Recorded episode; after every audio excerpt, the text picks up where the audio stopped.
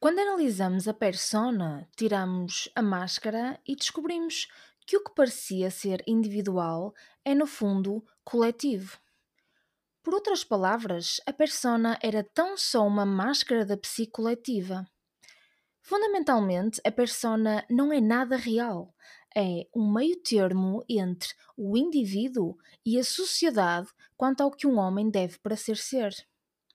Ela assume um nome, recebe um título, exerce uma função, é isto ou é aquilo. De uma certa forma, tudo isto é real. Mas em relação à individualidade essencial da pessoa em causa, é apenas uma realidade secundária. Uma formação de compromisso, para cuja formação os outros muitas vezes têm maior contribuição do que a própria pessoa. A persona é uma aparência, uma realidade bidimensional para lhe dar um apodo. Afinal, o que é que é real? O que mostramos ao mundo ou o que está dentro de nós? E se tudo for um só? E se não for nada? E se toda a tua exposição fosse uma sombra do teu potencial? E se conseguisses gritar alto quem tu és? Não é esse o teu propósito? Carregares dentro de ti amor, perdão compaixão e, claro, a humildade.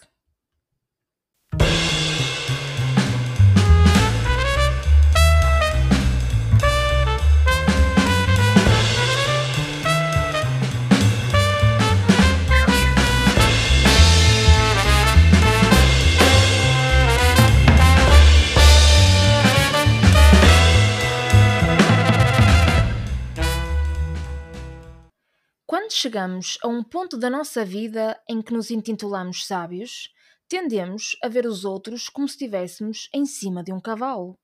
E a verdade é que toda a vista desimpedida é uma lufada de ar fresco. Parece que lutamos toda a vida para nos enaltecermos diante dos outros. Esta é a primeira falácia. Acharmos que a sobrevivência nesta selva digital tem a ver com a demonstração de sabedoria Ganha quem se expõe mais, quem sabe mais, quem fala melhor, quem parece melhor. No entanto, ao longo dos tempos, temos vindo a aprender que, na verdade, ganha quem partilha mais, quem se expõe para o bem comum, para acrescentar algo ao mundo e não para retirar só e apenas o seu proveito. Há um quadro chamado O Filho do Homem, do pintor René Magritte.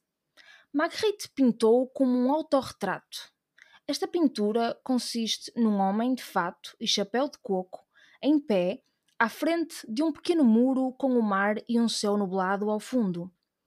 O rosto do homem é em grande parte ocultado por uma maçã verde a pairar no ar. Olhem só que estranho. Apesar disso, os seus olhos podem ser vistos na borda da maçã. Outra característica subtil é que o braço esquerdo do homem parece dobrar por, trás do cotovelo. Magritte diz o seguinte sobre este quadro: Pelo menos a face esconde o rosto parcialmente bem. Assim que tu tens a face aparente, a maçã esconde o visível, mas oculto o rosto da pessoa. É algo que acontece constantemente. Tudo o que nós vemos esconde outra coisa. Nós sempre queremos ver aquilo que está escondido pelo que nós vemos. Há um interesse naquilo que está escondido e no que o visível não nos mostra. E esse interesse pode tomar a forma de um sentimento relativamente intenso, um tipo de conflito. Pode dizer entre o visível que está escondido e o visível que está presente.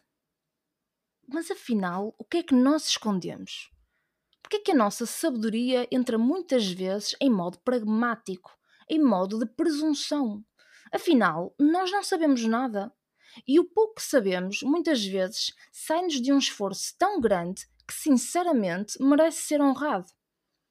Na jornada eterna pelo sucesso, encontramos avenidas que fazem de nós pessoas de caráter ou não.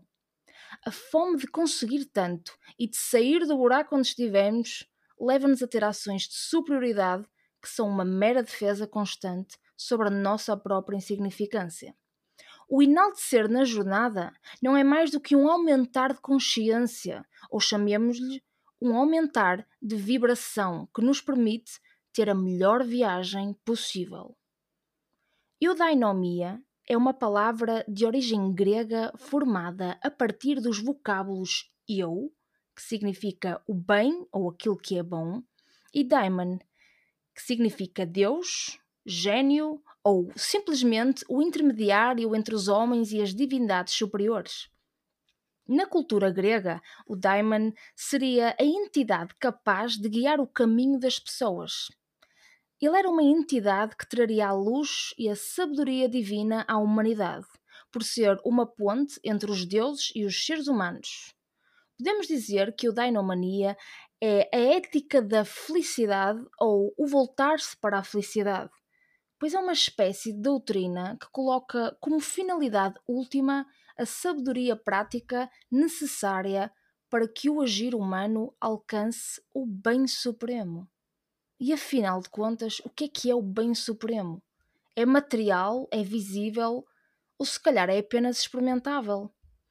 Aqui a questão é que, no meio de todo este processo de conquista, onde estamos todos enfiados, qual Big Brother da vida, a humildade tem um papel fundamental em distinguir o lusco-fusco da superficialidade entre a persona e a individualidade.